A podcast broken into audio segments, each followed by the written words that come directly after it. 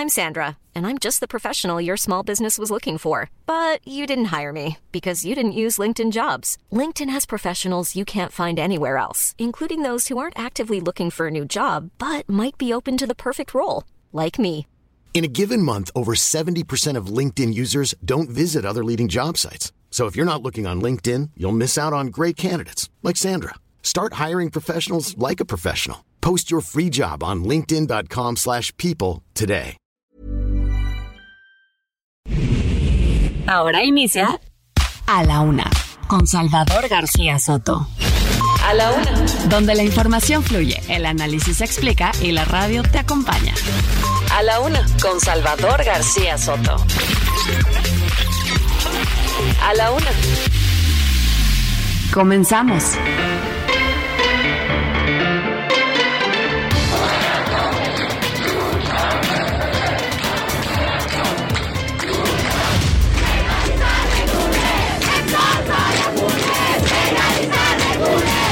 Somos de los que creemos que el trabajo todo lo vence. No nos espanta nada.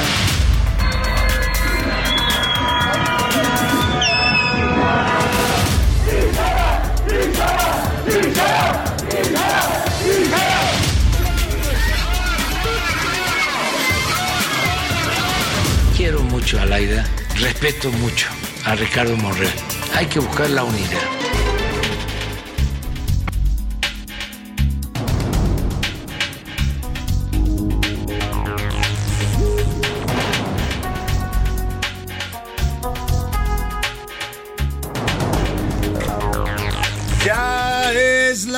Una de la tarde en punto en el centro de la República. Los saludamos con mucho gusto. Estamos iniciando a esta hora del mediodía.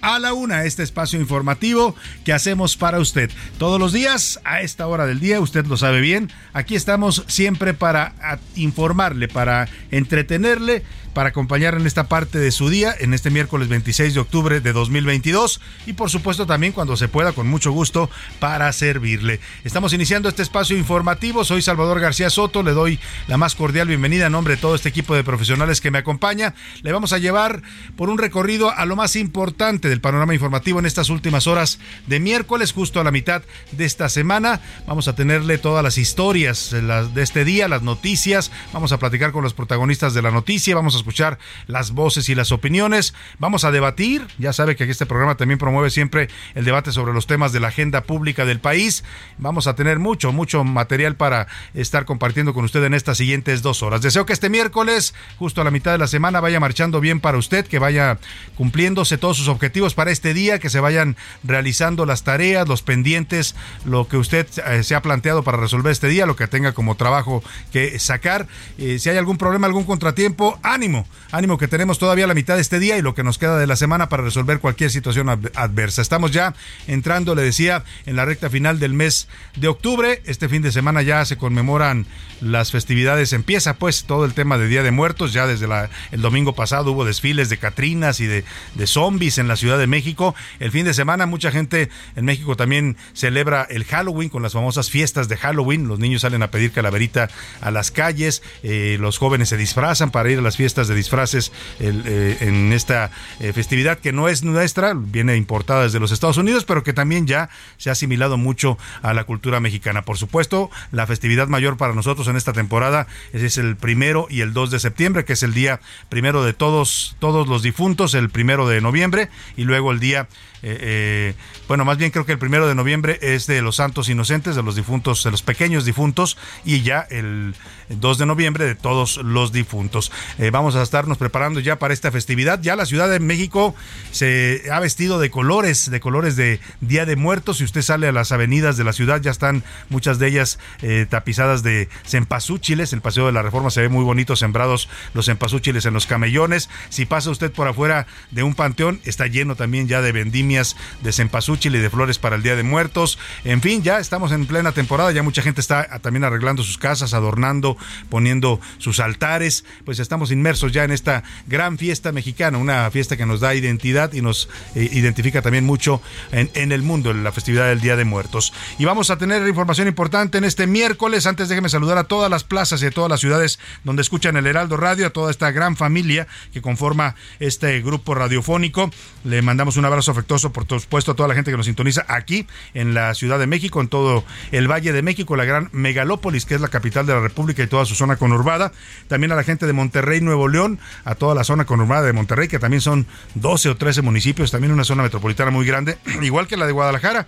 También Guadalajara ya tiene creo que nueve municipios conurbados en lo que es la zona metropolitana de Guadalajara. A todos les mandamos un afectuoso saludo. También a la comarca lagunera, ahí también donde confluyen varios municipios de los estados de Durango y de Coahuila. Les mandamos un abrazo afectuoso. A la gente de Oaxaca capital, también muchos saludos allá en las zonas de los valles centrales en Oaxaca. En la zona del Istmo, también de Tehuantepec, también nos escucha la gente, los amigos ismeños y oaxaqueños. Les mandamos un abrazo afectuoso. A la gente de Tampico, Tamaulipas, allá en el Golfo y también ya norte de la República. Les mandamos un abrazo también a los amigos de Ciudad Madero, de Altamira y a los que nos escuchan también ya en el lado de Veracruz, en los límites con Tamaulipas, en la zona de Pueblo Viejo llega nuestra señal, nos decían el otro día, les mandamos un saludo afectuoso. A la gente del norte, allá en Tijuana, Baja California, en la frontera norte, les mandamos un abrazo también. A, Tuxtla Gutiérrez, Chiapas, muchos saludos a todos los amigos tuxtlecos. A Chilpancingo Guerrero, capital de este estado de la República, allá en el sur también. Y por supuesto, a, la, a todos los que nos escuchan más allá de nuestras fronteras, en el territorio de los Estados Unidos,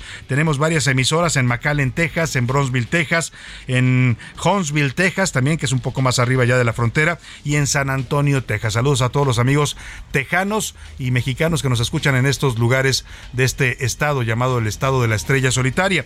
También a la gente que nos escucha más al norte en la ciudad de Chicago, Illinois. Saludos afectuosos a todos y vámonos a los temas que le tenemos preparados en este miércoles. Tensión en Morena. Los eh, diferencias y los pleitos entre grupos de la 4T y de Morena escalaron anoche. La gobernadora de Campeche, Laida Sansores, publicó unos supuestos mensajes donde Ricardo Monreal, coordinador morenista en el Senado, le filtra información a Alejandro Moreno. Dijo Laida Sansores que Ricardo Monreal es un traidor, que además trafica influencias y que ya no está con Morena, dice. Está en cuerpo, pero su alma ya está apoyando a otros partidos. Así lo denominó la señora Laida Sansores, que ahora le hace también ya al tema de esoterismo, ¿no? Dice, su alma, su alma está aquí, pero su cuerpo está en otro lado, dijo así Laida Sansores. Bueno, vamos a hablar de este pleito que pues además trae también ya mensajes, ¿no? La, la jefa de gobierno Claudia Sheinbaum se manifestó totalmente a favor de Laida Sansores en este diferendo, dijo que ella apoya a Laida porque es una una mujer que ha sufrido violencia política. También el presidente López Obrador la defendió.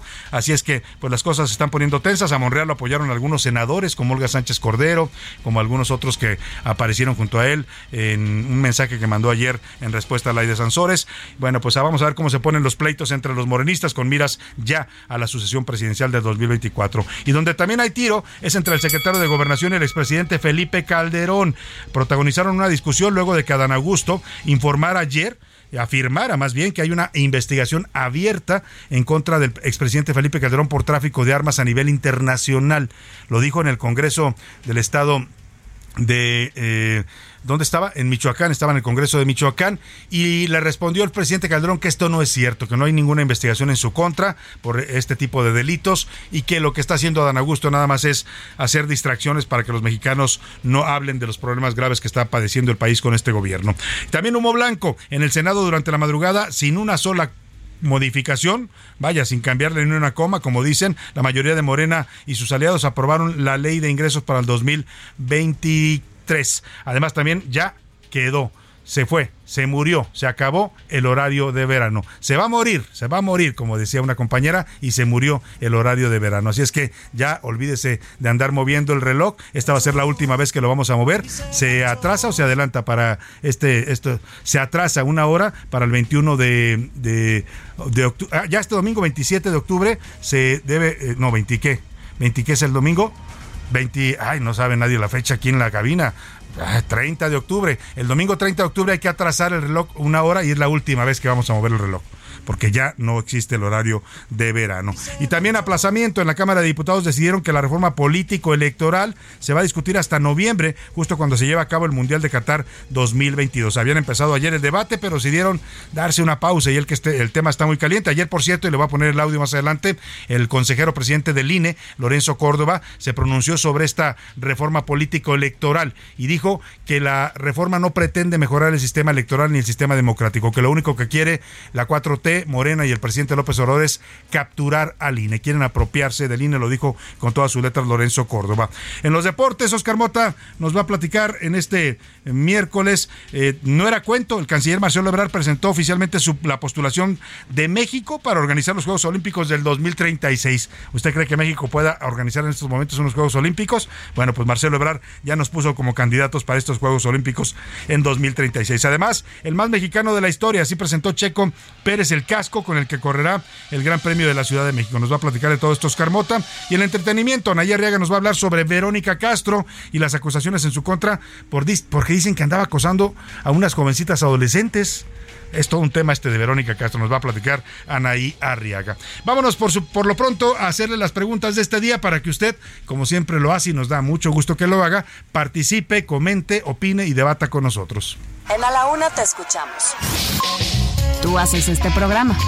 Esta es la opinión de hoy.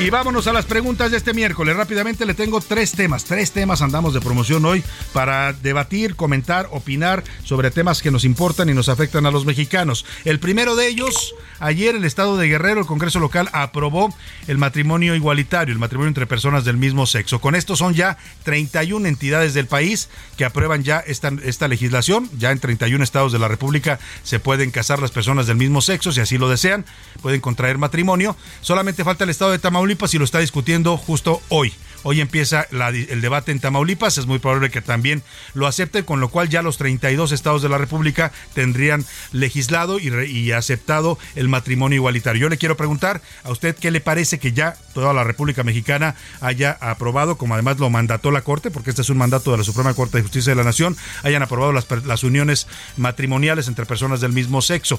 Le doy tres opciones para que me responda. Me parece muy bien, era un tema necesario para reconocer los derechos de todas las personas sin importar sus preferencias sexuales.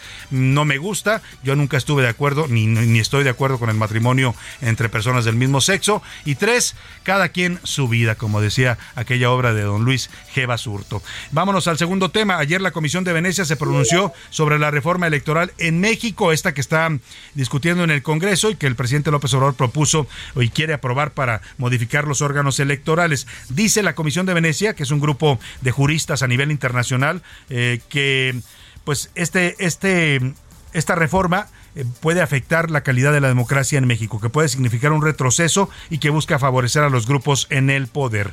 Esta opinión eh, molestó mucho en la 4T, se molestó el presidente, les reprochó, ayer le puse el audio, los diputados de Morena también dijeron que se están inmiscuyendo estos señores de la Comisión de Venecia, que representan a juristas de varios países en asuntos mexicanos, en asuntos nacionales. Yo le quiero preguntar, ¿usted qué opina de que, qué opina de que este tipo de instancias internacionales se, pues, se pronuncien y fijen posiciones sobre los temas que se discuten en México? ¿Está bien? ¿Son opiniones objetivas y ayudan a mejorar? ¿Está mal? Somos un país soberano y ninguna otra instancia de extranjera puede involucrarse, o me da igual, de todos modos los políticos hacen lo que quieren.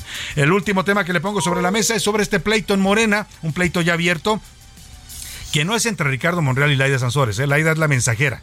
Laida sacó ayer estas conversaciones que son producto de espionaje ilegal, pero pues Laida, usted sabe, ella se pronunció abiertamente a favor de la jefa de gobierno Claudia Sheinbaum, así es que el tiro, como dicen, es más arriba, ¿no? Es entre pues los aspirantes presidenciales, Claudia Sheinbaum, Ricardo Monreal, eh, pues todo lo que se está eh, de por medio.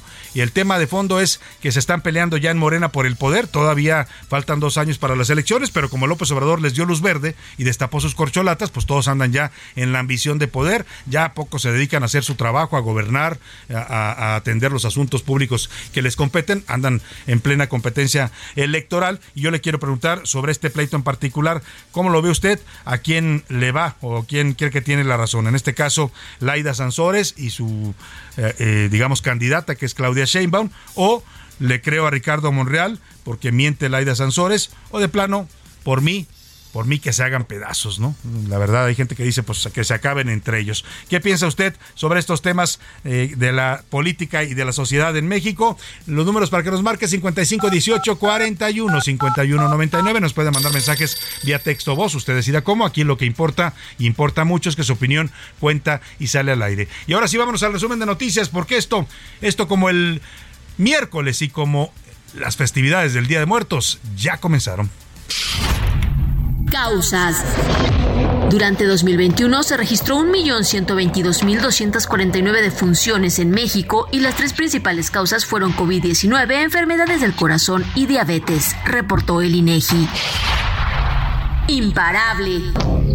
En México aumentaron al menos ocho delitos contra mujeres, entre ellos homicidio doloso, lesiones dolosas, extorsión, trata de personas y violación. A la cárcel. Eric N., el chofer del metro que fue sorprendido y luego detenido por manejar en estado de ebriedad un convoy de la línea 2 con las puertas abiertas contrarias al andén, seguirá en prisión. Es acusado de homicidio en grado de tentativa. Ponen freno. Al 70% de las grandes empresas que operan en nuestro país congelará sus planes de contratación en respuesta a la incertidumbre económica y la ausencia de una estrategia definida para mitigar el impacto de una posible desaceleración de las actividades productivas. Alerta. La Agencia Europea de Medicamentos advirtió que la pandemia aún no ha terminado y la mutación del virus que causa la COVID-19 es más rápida. Alertó que se espera una nueva ola en las próximas semanas por nuevas subvariantes de Omicron.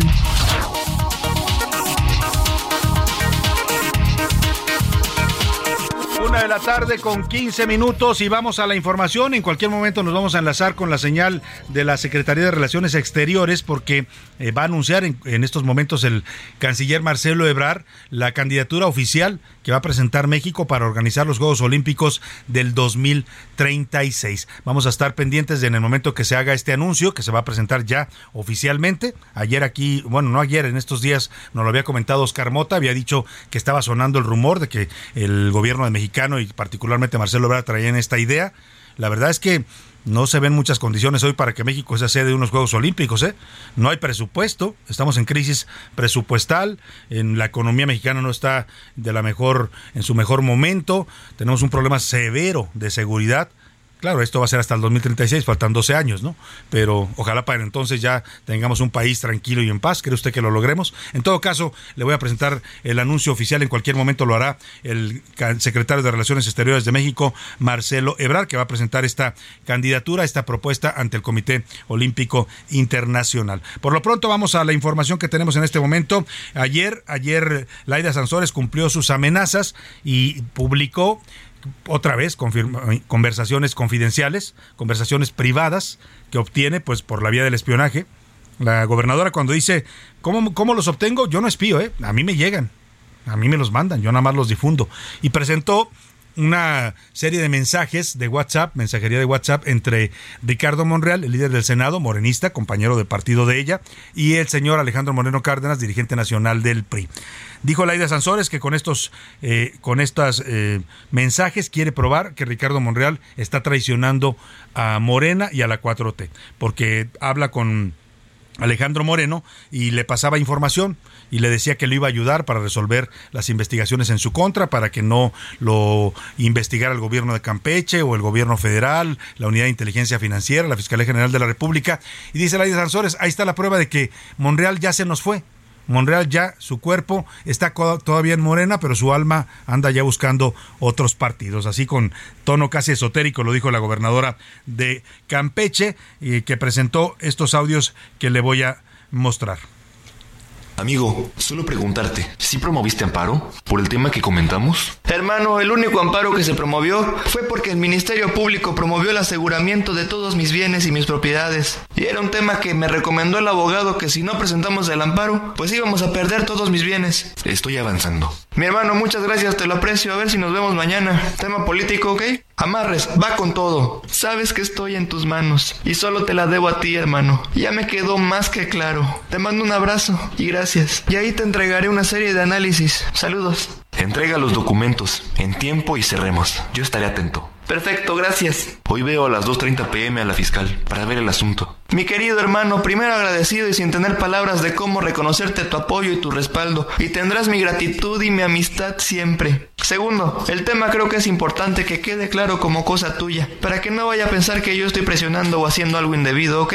Principalmente para un acuerdo político entre tú y un servidor y el gobierno federal. En tiempos tan complicados que se van a vivir, necesitamos estar más unidos que nunca. Muchas gracias por tu apoyo. Bueno, ahí así se la llevan, ¿eh? Son, tiene, dice que tiene más de tres eh, horas más de 3, 300, perdón, más de 300 mensajes, 337 mensajes, pero además ya la producción de la de Sansores ya está agarrando niveles incluso de, ya, ya los, los, los actúan, usted escuchó, son mensajes leídos, son mensajes de texto, pero lo pusieron a, a gente a leerlos, ahí a recrearlos, a interpretarlos, ¿no? Con entonación y todo, eh, y lo que pretende mostrar con esto Laida, pues es que Monreal estaba apoyando a Alito Moreno, que le ayudaba a gestionar sus asuntos legales, que le daba información, que le daba pitazos, dijo ella, así lo, lo dijo. Incluso en una parte de los audios se escucha que eh, hablan a eh, Monreal y Alejandro Moreno sobre las elecciones en Zacatecas, elecciones que fueron el 21, el 5 de junio del año pasado, de 2021, y que según dice,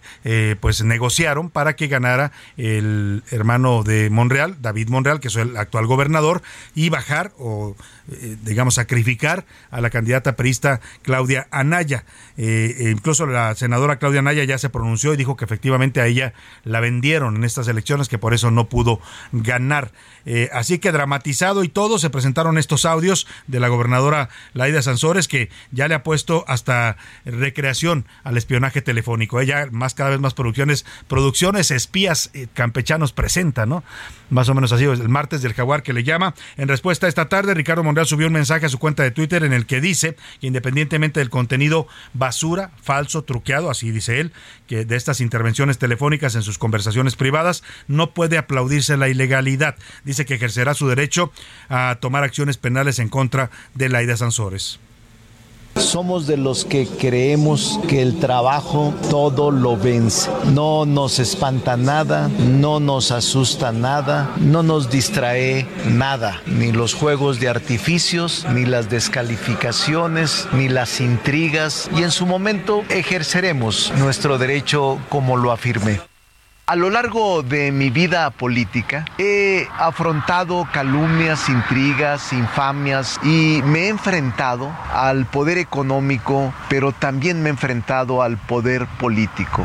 Y siempre gracias a la gente, gracias a Dios, hemos salido adelante se han multiplicado. Ahí está Monreal diciendo que no le van a hacer nada, que él va a seguir trabajando, que no les, no les tiene miedo. Eso sí, que va a tomar acciones legales. Ayer, parte de estos audios que usted escuchaba, uno es eh, el día de hoy y otro fue anoche, lo subió desde el Senado de la República, donde estaban discutiendo la ley de ingresos y aparece en el video, lo cual es un mensaje también político, ah, eh, rodeado, está en las, en las curules, digamos, del Senado. Aparecen junto a él Olga Sánchez Cordero, eh, el senador Higinio Martínez, Mónica Fernández Balboa y Nancy Sánchez además de Cristóbal Arias, todos de algún modo respaldando al coordinador morenista. O sea, cada uno trae su porra, ¿no? A Laida la apoyó Claudia Sheinbaum, que dijo que ella tenía todo el cariño, respeto y admiración por Laida, y el presidente dijo que la quería muchísimo, muchísimo, así lo dijo el presidente. No, no, no, yo a Laida la quiero muchísimo, es una mujer que bárbara. No, el presidente tiene un concepto de Laida Sansores que yo no sé qué le ve, porque la verdad ni los campechanos la ven así tan, tan bonita como la ve el presidente, pero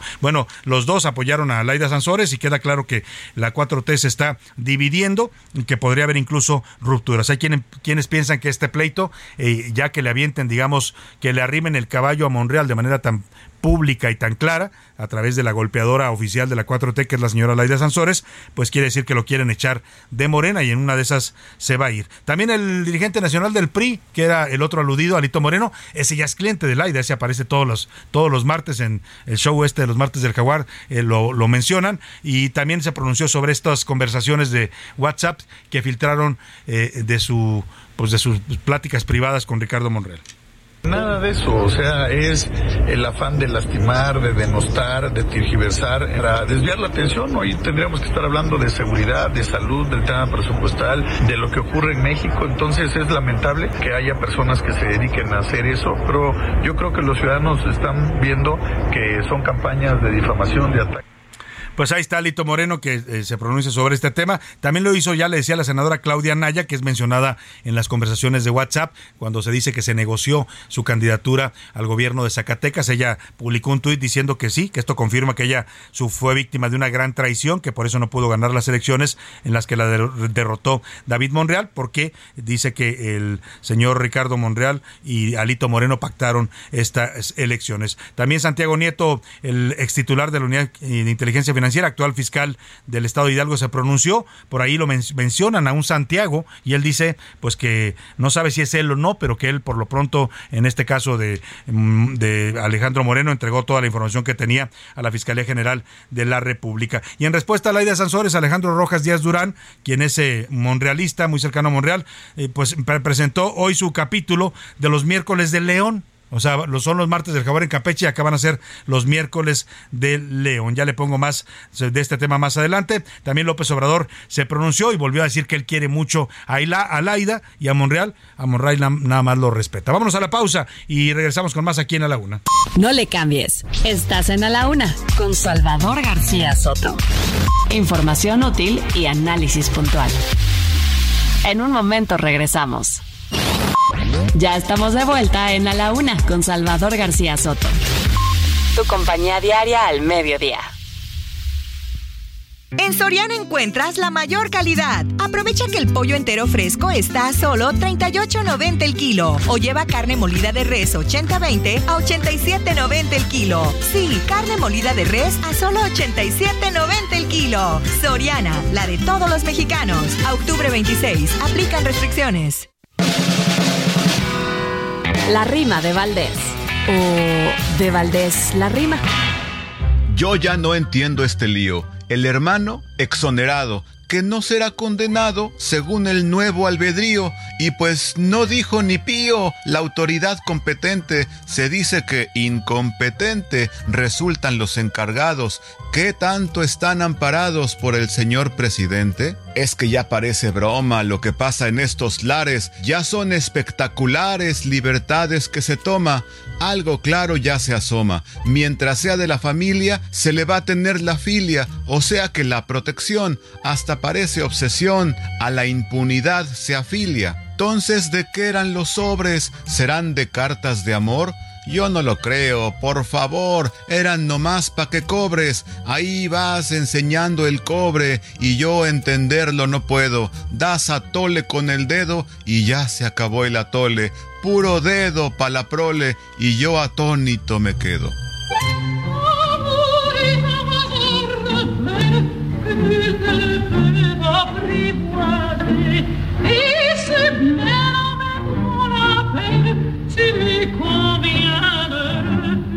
away.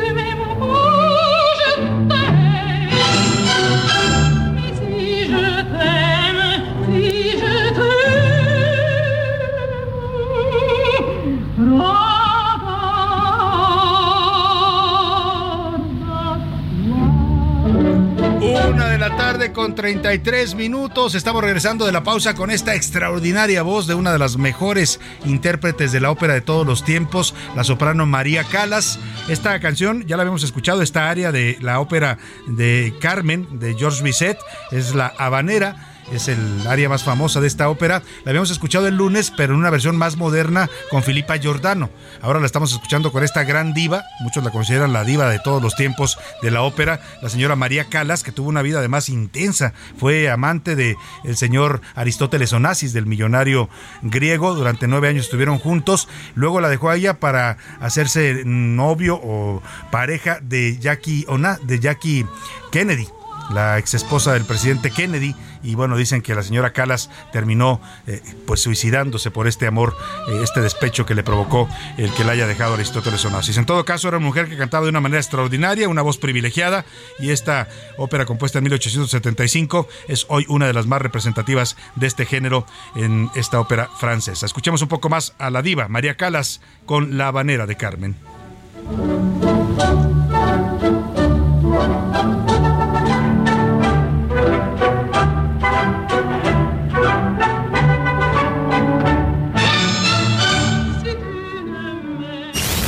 la una, con Salvador García Soto. El ojo público. En A la Una tenemos la visión de los temas que te interesan en voz de personajes de la academia, la política y la sociedad. Hoy escuchamos a Luis Farías Mackey en Buscando Sentido. El ojo público. Salvador, eh, buenas tardes. A López Obrador se le acabaron los trucos y los operadores. Solo les queda la porro de Laida Sansores. La receta para doblar a Alito se le aplican hoy a Monreal con su doble juego, distraer la conversación de fondo de acabar con la democracia en México matando al INE y matarlo al costo que sea. En este caso, dividiendo a Morena. Poco importa que Sansores con esto acredite la mentira presidencial de que este desgobierno no espía, sino solamente hace inteligencia. Los populismos, lo sabemos, tienen un horizonte muy corto, viven de día a día y son incapaces de ver sus contradicciones y consecuencias de largo aliento. Pero quien espiando muere, Salvador, espiando habrá de morir. Aguardemos los datos de Guacamaya. Lo dijo Octavio Paz hace mucho. Las sociedades no mueren víctimas de sus contradicciones, sino de su incapacidad para resolverlas. Muy buenas tardes. A la una, con Salvador García Soto.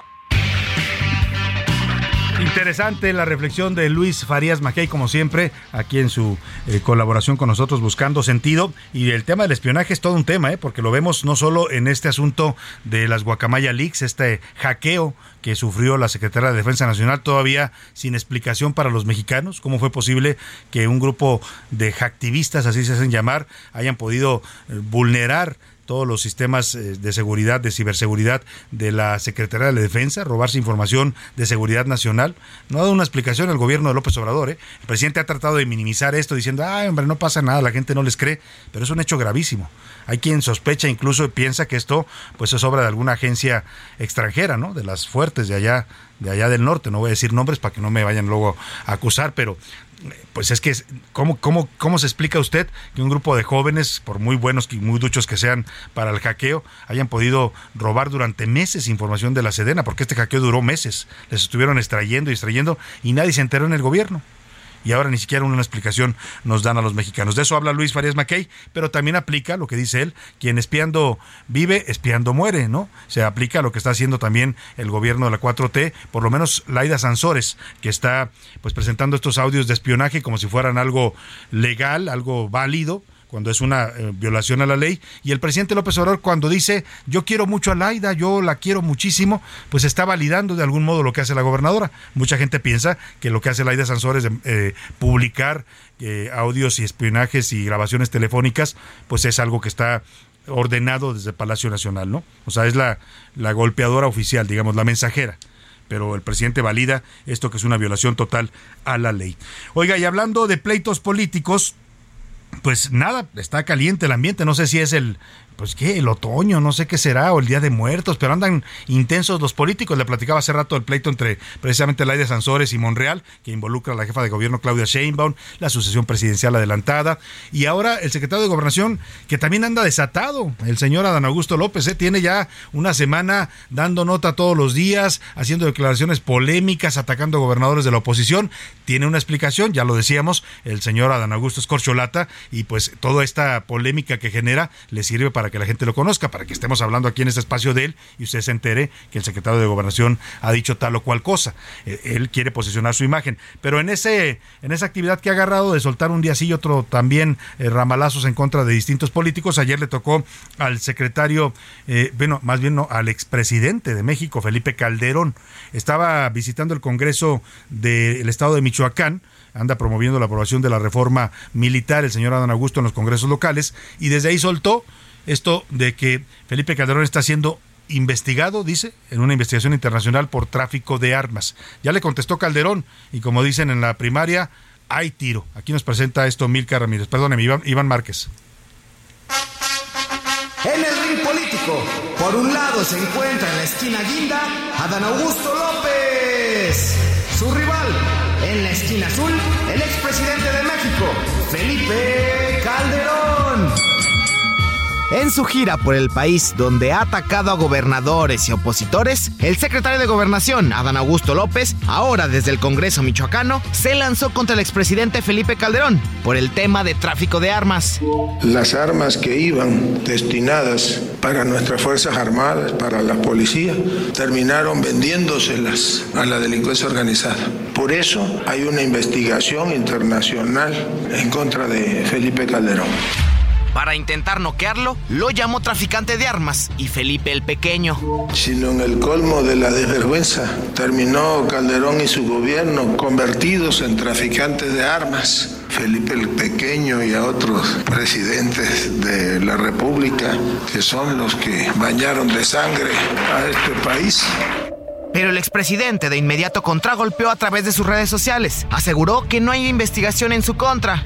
Ahora sí el secretario anda muy perdido. No hay ninguna investigación internacional, ninguna, sobre tráfico de armas en mi contra. Adán Augusto no atinará siquiera a decir qué agencia la encabeza. Es un esfuerzo burdo y desesperado para desviar la atención. En medio de esto, el referee, o mejor dicho, el presidente López Obrador, desconoció si está vigente en Estados Unidos la investigación contra Calderón.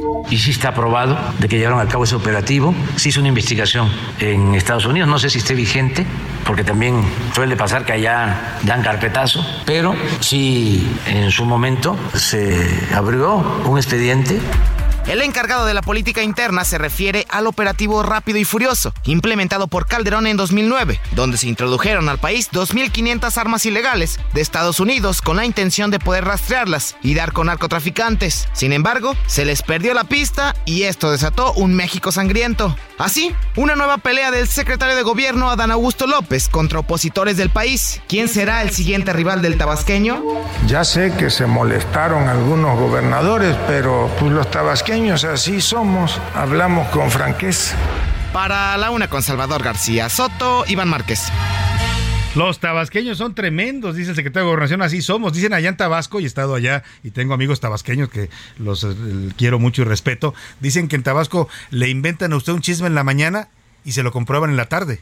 O sea, así son los tabasqueños deliosos, ¿eh? para que entendamos lo que dice el secretario de Gobernación. Y mire, mientras sabe un frente, ahora contra el expresidente Calderón, cierra otro. Tampoco es bueno tener tantos enemigos en el ring, ¿no? Uno por uno, como dicen, no, no se me amontonen. Y ahora dice Adán Augusto que ya pactó con Samuel García, el gobernador de Nuevo León, para ya calmar el pleito y ya ponerse de acuerdo. Incluso Samuel García ya se reunió con el secretario de la Defensa para que le manden el ejército a apoyarlo a Nuevo León. Vamos contigo, Daniela García, te saludo con gusto allá en Monterrey. Platícanos, buena tarde.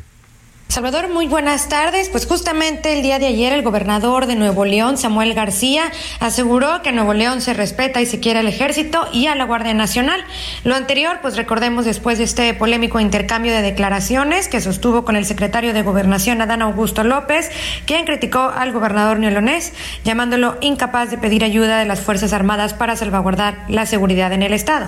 Ahora, el gobernador publicó ayer en Instagram que sostuvo una reunión el martes con el titular de la Secretaría De la Defensa Nacional, Luis Crescencio López, luego de viajar por la mañana hacia el Aeropuerto Internacional Felipe Ángeles y posteriormente a un cuartel de la Sedena. Publicó que se reunió con el general Luis Crescencio Sandoval para hablar sobre asuntos de seguridad del Estado, porque dijo en el nuevo Nuevo León, sabemos que la seguridad es una tarea que necesita de todos. Bueno, la información que tenemos el día de hoy desde Nuevo León.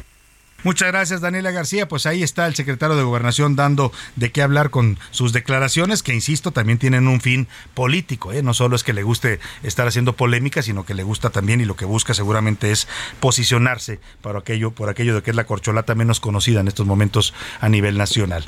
Y vamos a otro tema importante. Ya le informaba que en la Cámara de Diputados anunciaron que van a posponer para el próximo mes de noviembre la discusión. Bueno, ya estamos en realidad unos días de noviembre, no, tampoco es que lo vayan a posponer mucho, de la reforma política político electoral que ayer empezaron a debatir. Hay muchas propuestas, la más importante y la que busca impulsar Morena eh, y el gobierno es la del presidente López Obrador que intenta, entre otras cosas, desaparecer al actual INE, transformarlo en un nuevo Instituto Nacional de Elecciones y Consultas, cambiar a los consejeros electorales, reducir el número y también la forma en que son electos. Ahora quieren elegirlos por voto popular. Pero para hablar de esta reforma y todas las reacciones que está provocando, eh, saludo con gusto esta tarde en la línea telefónica al presidente del Instituto Instituto Nacional Electoral, el consejero Lorenzo Córdoba. Qué gusto saludarlo, Lorenzo. Muy buenas tardes. Al contrario, Salvador, un gusto estar contigo y con tu auditorio. Te mando un abrazo. Le agradecemos mucho que nos tome la llamada. Sabemos que trae una agenda apretada porque se va a Brasil a participar en un evento importante en materia democrática. Pero quiero preguntarle, porque anoche lo escuchábamos hablar en esta ponencia, en esta conferencia magistral que dio en la Escuela Judicial sobre esta reforma electoral y es importante pues la posición de quien preside hoy a nuestro organismo electoral. Decía usted que esta reforma no busca, como argumentan eh, las bancadas de Morena, eh, mejorar el sistema electoral ni mejorar tampoco nuestra democracia, sino capturar al INE. ¿Ese es el objetivo así plano y llano? Bueno, yo creo que yo hice referencia a los procesos de reforma que se están dando en varios lados del mundo, Salvador, en donde en el contexto de cuáles son los ataques a las autoridades electorales como un fenómeno que está afectando eh, peligrosamente la integridad de los sistemas democráticos en el mundo. Eh, entre los varios planos que yo señalaba está la descalificación desde el poder de las autoridades y ya que mencionabas a Brasil, pues ahí estamos viendo un ejemplo a nivel global, internacional, de lo que esto significa, el presidente Bolsonaro descalificando a los órganos electorales e incluso poniendo en duda la integridad de la urna. En un segundo lugar, el acoso a quienes integramos los órganos electorales, que somos objeto de denuncias, amagos de juicio político, incluso de violencia verbal o hasta física. En tercer lugar, la restricción presupuestal de la que estamos siendo objeto muchos órganos electorales en el mundo y que compromete la posibilidad de que hagamos nuestro trabajo. Eh, y en cuarto lugar, eh, bueno, en cuarto lugar, la captura de los propios órganos electorales a partir de designación de personas afines. Eh, y en, en, quinto lugar, justamente este punto, las reformas electorales vistas como una manera no de mejorar las reglas del juego que se tienen, sino como una manera de capturar o en todo caso de subordinar a los intereses políticos a los órganos electorales. Y creo que hay una, una parte de la discusión de, lo que, de la reforma que está dando en México es pues, si esta reforma que se ha planteado, este conjunto de reformas, destacando por supuesto la del presidente de la República, pues vienen a mejorar el sistema o pueden al contrario implicar retrocesos democráticos. Y creo que hay un consenso importante en buena parte de la opinión pública de que pues el sistema electoral funciona. Hay una encuesta hoy de un medio de comunicación eh, muy importante que vuelve a reiterar lo que ya desde hace un año y medio se ha venido eh, sosteniendo, es decir, que el INE es la institución civil con mayor credibilidad eh, entre la ciudadanía, que el sistema electoral se considera por la mayor parte de la ciudadanía que funciona y por lo tanto si hay algo que funciona, ¿para qué cambiarlo? Ojo, no para qué mejorarlo, sino para qué cambiarlo de cero, porque lo que está proponiendo es digamos, de, eh, dinamitar todo lo que hoy tenemos para volver a construir algo que no sabemos a ciencia cierta si funciona o no y que con el mecanismo de elección de sus integrantes, como ha sido propuesto, pues como lo advirtió incluso la Comisión de Venecia en una opinión que le solicitó el INE y que, nos, que se hizo pública en, los días pasados, pues esto, lejos de fortalecer su independencia y autonomía, someterlos a una elección, los somete, por el contrario, a posturas políticas de parte y eventualmente a un control político.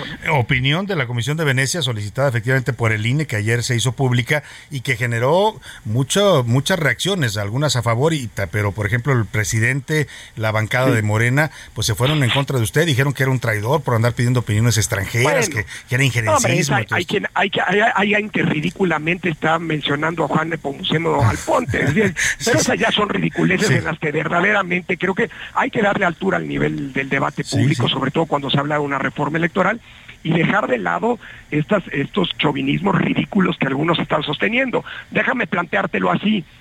La democracia, hoy en la democracia mexicana, como las democracias del mundo, son patrimonio colectivo. Imagínate qué va a pasar, perdón que pase a lo de Brasil, que meta lo de Brasil. Imagínate que en las elecciones de Brasil salgan mal. Eso va a generar un efecto de demostración que va a lastimar a todas las democracias en toda América Latina.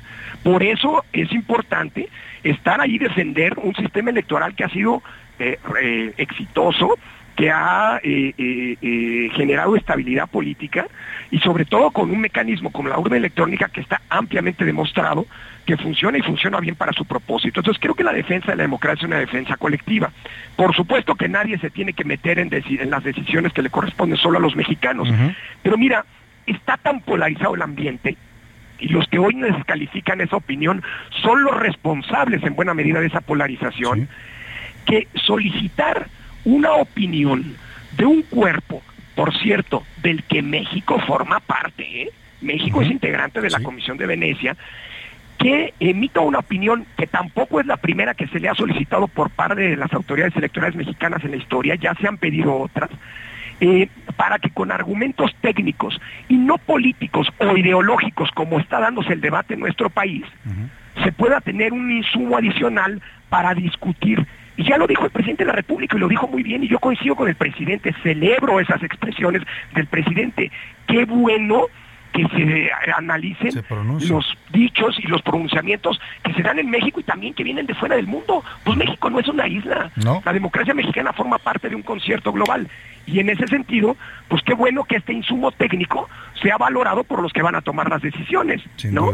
Esta encuesta que mencionaba el doctor Lorenzo Córdoba, la refiero brevemente, es el financiero, publicó en su portada esta encuesta que realizó, donde el 68% de los encuestados aprueba el trabajo que realiza el INE para organizar las elecciones, el 40% dice que funciona bien, que bueno, un 25% dice que funciona bien, que no requiere cambios, un 40% dice que sí, algunos cambios menores, pero el 20% solamente dice que cambios mayores y se debe cambiar lo que no funciona, eh, el 14%. Y eso es lo que le quiero preguntar, Lorenzo. Usted nos dice, decía también ayer, el INE no está en contra de que se haga una reforma, de que el Congreso pueda hacer algunos cambios en el sistema electoral, pero que, se, que no se cambie lo que está funcionando bien. ¿Qué sí podríamos cambiar? Porque también hay propuestas, por ejemplo, que hablan de reducir el costo del INE, de reducir el financiamiento político a los partidos, reducir diputados plurinominales. ¿Qué sí y qué no vería bien el presidente consejero eh, que se incluyera en esta reforma? Mira, yo creo que es muy pertinente y además, mira, para variar, yo siempre coincido con la opinión de la mayoría de las y los mexicanos. Creo que el sistema funciona bien, como lo demuestra esta encuesta, y creo que serían pertinentes algunos cambios menores. Son muy pocos, lo demuestra esta encuesta, los que quieren cambios de refundación del sistema. Dicho eso, eh, claro que hay cosas que vale la pena mejorarle al sistema. Yo lo único que he dicho es, tengamos cuidado porque vamos a cambiar eventualmente las reglas electorales de cara a una elección presidencial que va a ser muy delicada y muy competida probablemente, muy compleja, muy grande, la del 24. Y esta, si hay una reforma, sería la primera vez en los últimos 25 años que se pondría a prueba una reforma de gran calado, como se está planteando, en una elección presidencial. Siempre se han puesto a prueba en elecciones intermedias. Dicho eso, yo creo que hay algunos pilares fundamentales del sistema electoral mexicano y del sistema democrático que hemos, nos hemos tardado décadas en construir. Primero, que exista una autoridad electoral que existan autoridades electorales independientes de los partidos y autónomas del poder. Y llama mucho la atención que haya quien esté planteando que después de 25 años vuelva a intervenir la presidencia de la República en el nombramiento de los funcionarios electorales. Hombre, si desde 1996 finalmente logramos sacar a la presidencia de estos procedimientos. Primer gran tema, la autonomía. Segundo gran tema, que el padrón electoral no salga de las manos de la autoridad electoral, porque si sale de aquí, vamos a volver a la época en la que los muertos votaban, porque se manipularía el programa, el, padrón electoral con intencionalidades políticas, habría rasurados, este, los opositores no aparecerían en donde tienen que votar, pues la historia que ya conocimos hace Los muertos votarían como pasaba antes, ¿no? como pasaba antes y como no pasa ahorita, ¿eh? Así que miente quien diga que, muerte, que los votos muertan, votan ahorita. Es cierto, hay algunos jugadores desleales que hacen que los muertos firmen este, iniciativas de consultas populares, pero esos son tramposos, no es porque los muertos puedan votar eh, y demás. Tercer gran eje, tercer gran eje, el servicio profesional electoral. esa es la, garantía de que las elecciones se hagan con profesionalismo y no debería tocarse. Cuarto gran eje, una estructura permanente a nivel nacional que permite que no sean órganos de temporal, es decir, constituidos y luego que desaparecen los que hacen elecciones. De eso depende también elecciones profesionales. Un eje más serían las condiciones de la competencia. Si hoy tenemos la alternancia que tenemos, si quienes hoy nos gobiernan, que el día de ayer eran oposición, pudieron ganar elecciones, es gracias a que se generó un piso de equidad en la competencia electoral y eso habría que eh, preservar.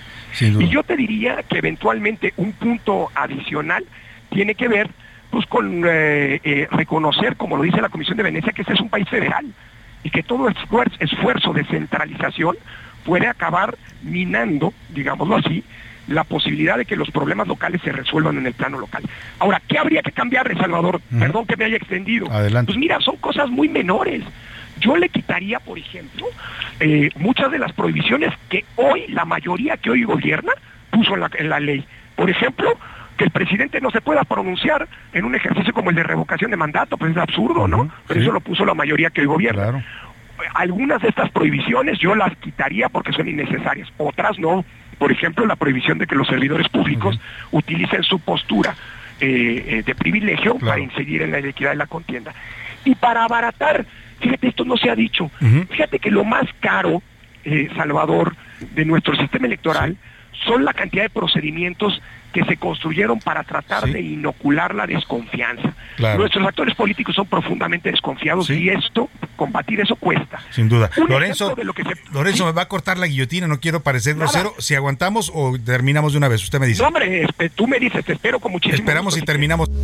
Heraldo Radio, con la H que sí suena y ahora también se escucha. Ya estamos de vuelta en A la Una con Salvador García Soto. Tu compañía diaria al mediodía.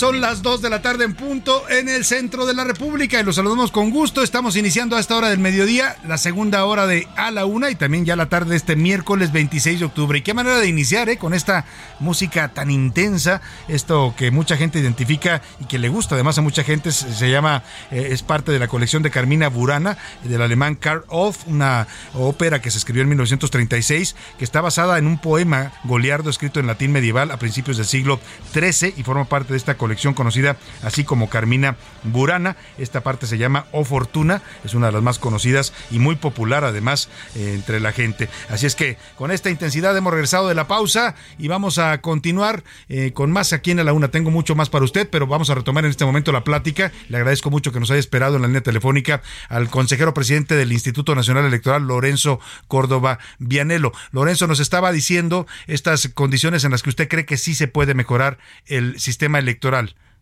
Claro que sí, Salvador. Oye, por cierto, gracias por la, la mejor manera de, esperar. En la pausa fue escuchar a, Escuchando Carmina Burana. Carmina Burana. Es que estamos conmemorando la Semana de la Ópera, ya ves que fue el Día Mundial de la Ópera en tierra o ayer. Así es, Salvador. Muchas gracias. Oye, mira, te decía, yo creo que hay muchas maneras en las que se podría abaratar el sistema electoral bajo una premisa que me importa decirte. Es falso que el sistema electoral mexicano sea el más caro del mundo, como andan diciendo. Uno. Dos, es falso que el INE sea el órgano electoral más caro del mundo, como andan diciendo.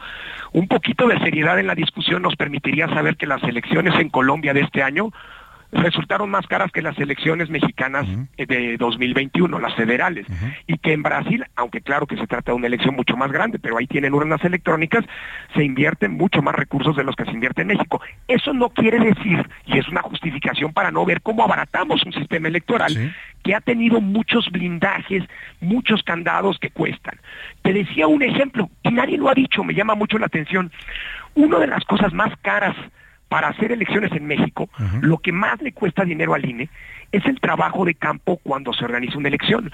Como tú sabes, en México los funcionarios de casillas se insaculan, se sortean dentro de quienes formamos parte del listado, del listado nominal, del padrón electoral.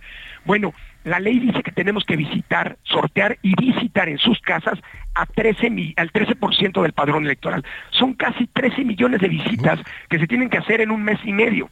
Eso es lo más caro de hacer una elección. Cuando necesitamos al final para organizar una elección federal, cerca de un millón y medio de ciudadanas y ciudadanos estén aptos y capacitados para administrar las casillas.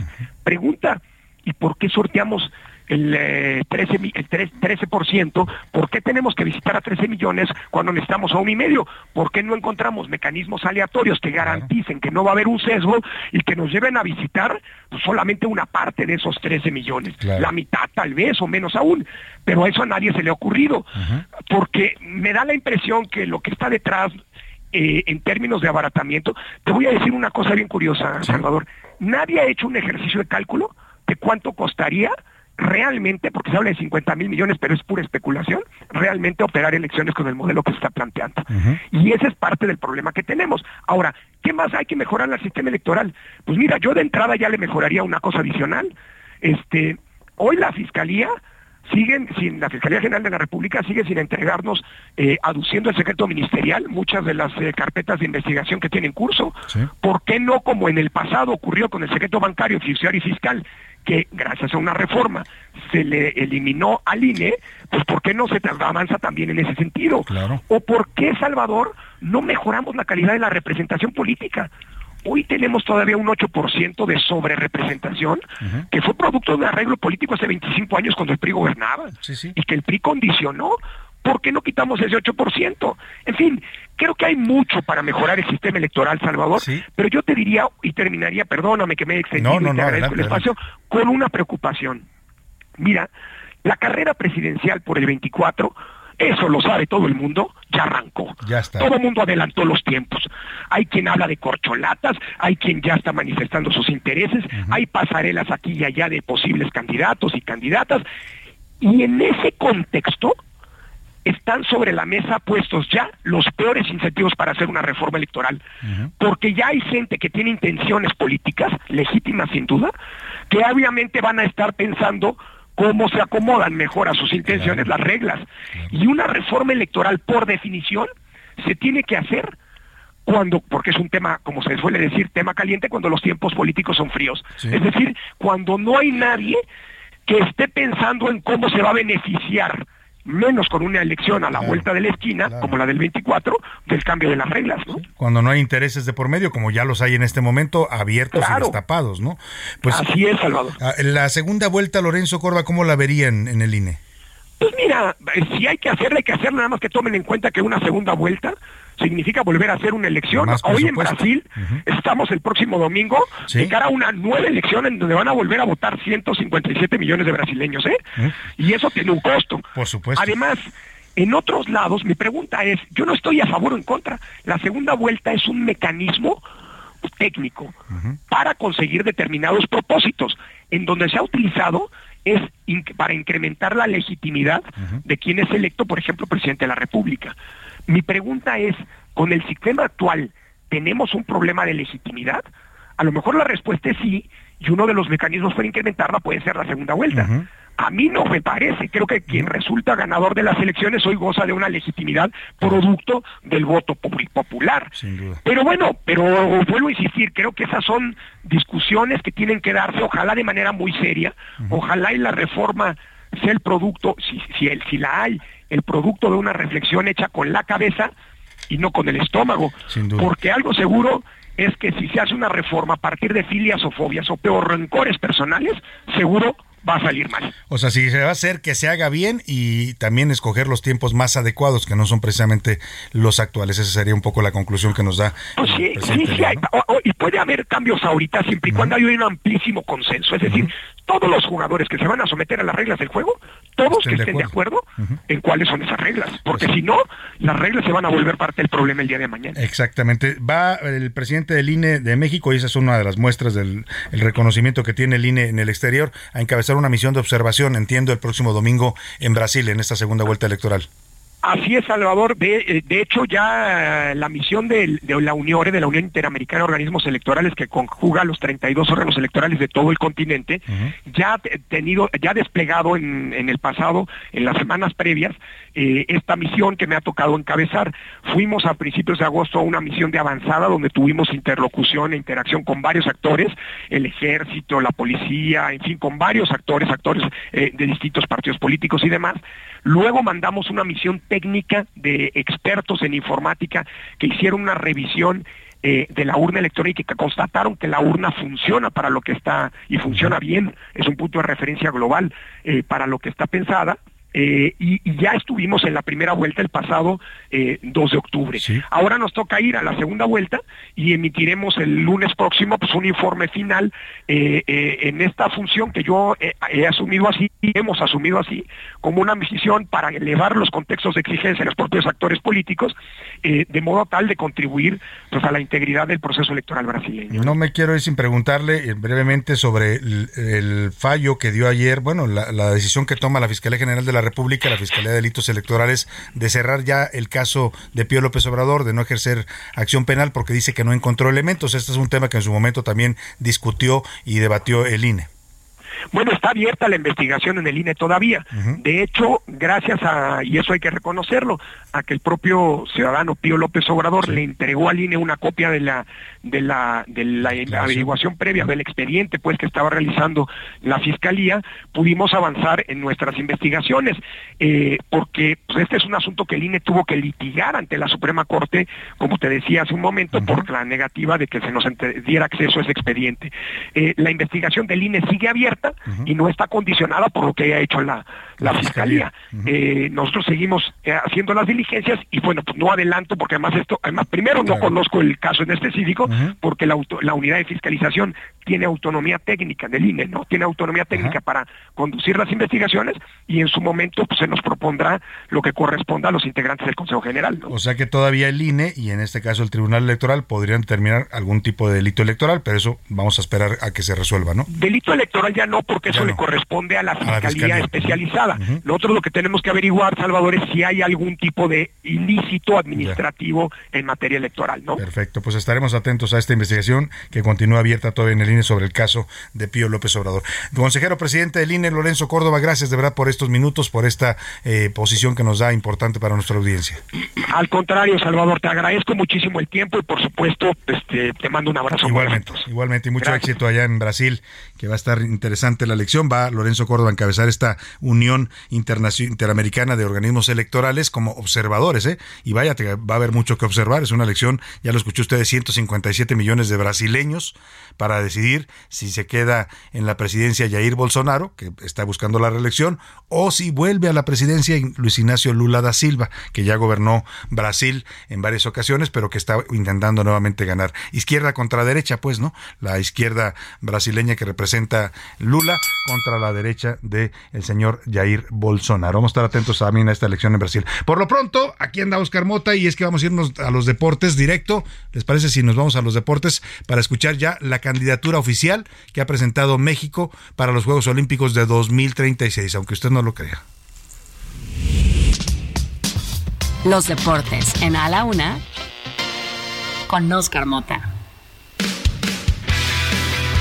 Oscar Mota, bienvenido. Mi querido Salvador García Soto, amigas y amigos, soy un gran día para ganar primero. Debo de reconocer, obviamente, toda la producción por esta semana de la ópera, pero creo que les ha faltado al caudillo, aquel que verdaderamente nos introdujo a muchos de nosotros, Box Bunny. Box ah, Bunny Claro, Box Bunny, muchos acá deben de acordarse. Era una ópera de estas alemanas, ¿no? Muchas, ¿no? Que se vestía de, de con sus trencitas. ¿no? y el bolero de Raquel, cuando agarra a Elmer y todo eso. Muchos conocimos esas obras Ni idea cómo se llamen, pero uno dice, ese es de Box Bunny. Me incluyo ahí. Oscar Mota, andas atinado, ¿eh? Ahí, a veces le falla y se va. Menos en, las apuestas. A, a, veces le ha fallado feo y se lo decimos al aire, pero lleva dos a dos. Le atinó. Un poco de análisis. Al tema de América contra Toluca. Dijo aquí que no era un tema fácil, que el América se iba a enfrentar a un rival muy complicado, lo cual terminó siendo así. Y le atinaste a lo que anunciaste aquí, de que México estaba buscando ser candidato a unos Juegos Olímpicos. En estas condiciones en las que está el país, uno pensaría, ¿cómo vamos a organizar los Juegos Olímpicos? Y la cereza del pastel va a ser con el México-Polonia, Salvador. Pero bueno, a ver, eh, sí, la realidad es que lo hemos venido analizando eh, al principio y, me, gusta mucho revisarlo de esta manera, pues muy de la mano con, lo que tú nos informas. Sí, dentro de esta parte política en la que, pues, eh, este, como dice, pedir no empobrece, no prometer no empobrece. Entonces cualquiera de los candidatos dice, yo quiero, yo me traigo la luna, ¿no? yo, les voy a traer, yo los voy a llevar a Marte, ¿no? Pero fue avanzando, viene entonces esta eh, plática o este intercambio de mensajes entre Ana Gabriela Guevara y este también el director del Comité Olímpico Mexicano, Marijose Alcala. Y entonces, donde me llama la atención es precisamente donde Marcelo Ebrard y Marijose Alcala, pues se unen, ¿no? O Hacen un frente común. Es correcto. Y van por la candidatura, a pesar de que Ana Gabriela Guevara, la directora de, la CONADE, del deporte mexicano, dice, no hay condiciones. que francamente dijo que no. Pues lo acaban de anunciar, lo, se lo adelantó aquí Oscar Mota hace unos días y ya es oficial. Vamos a escuchar primero a Marijose Alcalá, Oscar, que así ha anunciado que México quiere ser sede de los Juegos Olímpicos de 2036, está presentando una candidatura oficial ante el Comité Olímpico Internacional. Para decirles que desde el pasado 7 de julio México está considerado por el Comité Olímpico Internacional para competir y ser sede para los Juegos Olímpicos. Esta carta la hizo llegar Thomas Bach, donde menciona que se siente emocionado, orgulloso de que eh, tengamos el apoyo por parte del canciller Marcelo Ebrard y del gobierno de México, encabezado por nuestro presidente Andrés Manuel López Obrador. Ahí está Marijose Alcalá anunciando ya esta propuesta. Dice que trae también el aval del presidente López Obrador. Y seguimos con, esto y seguimos con este tema medio político porque Marijose Alcalá no ha cumplido ni seis meses como la titular del Comité Olímpico Mexicano. Y pues de entrada llega y dice, vámonos de Vamos todo, por los Juegos Olímpicos, ¿por qué no? Se vale soñar, como dicen. Y es un puesto en el cual puede estar mucho tiempo eh, Marijose Alcalá. Yo no sé si necesariamente a Marcelo Ebrard, eso ya lo analizarás tú. Ya veremos. Pero Marijose Alcalá sí podría alcanzarlo. Ella sí podría llegar hasta el 2036. El caso Marcelo Ebrard lo veo difícil, pero lo decías tú bien, también tiene que ver aquí la política. Marcelo Ebrard quiere ser candidato a la presidencia y dijo, ¿por qué no? Vamos a... ¿Y qué tal que no le toque esta, sino la que sigue o la que, le sigue? Vamos a lanzar el pinche anzuelo. sí. Discúlpeme, se un nuevo deporte, es un nuevo deporte. Vamos a lanzar el anzuelo. Deporte olímpico. Y en una de esas si cae, pues cayó. Y así presentó hoy el canciller también esta candidatura oficial por los Juegos Olímpicos de 2036. México, desde luego, va a participar y nuestra meta es traer los Juegos Olímpicos a México. 2036 y si no 2040 porque así funciona el sistema. Te apuntas para un año y a los cuatro años puedes volver a competir si acaso no resultas eh, electo o votado por la mayoría del Comité Olímpico Internacional.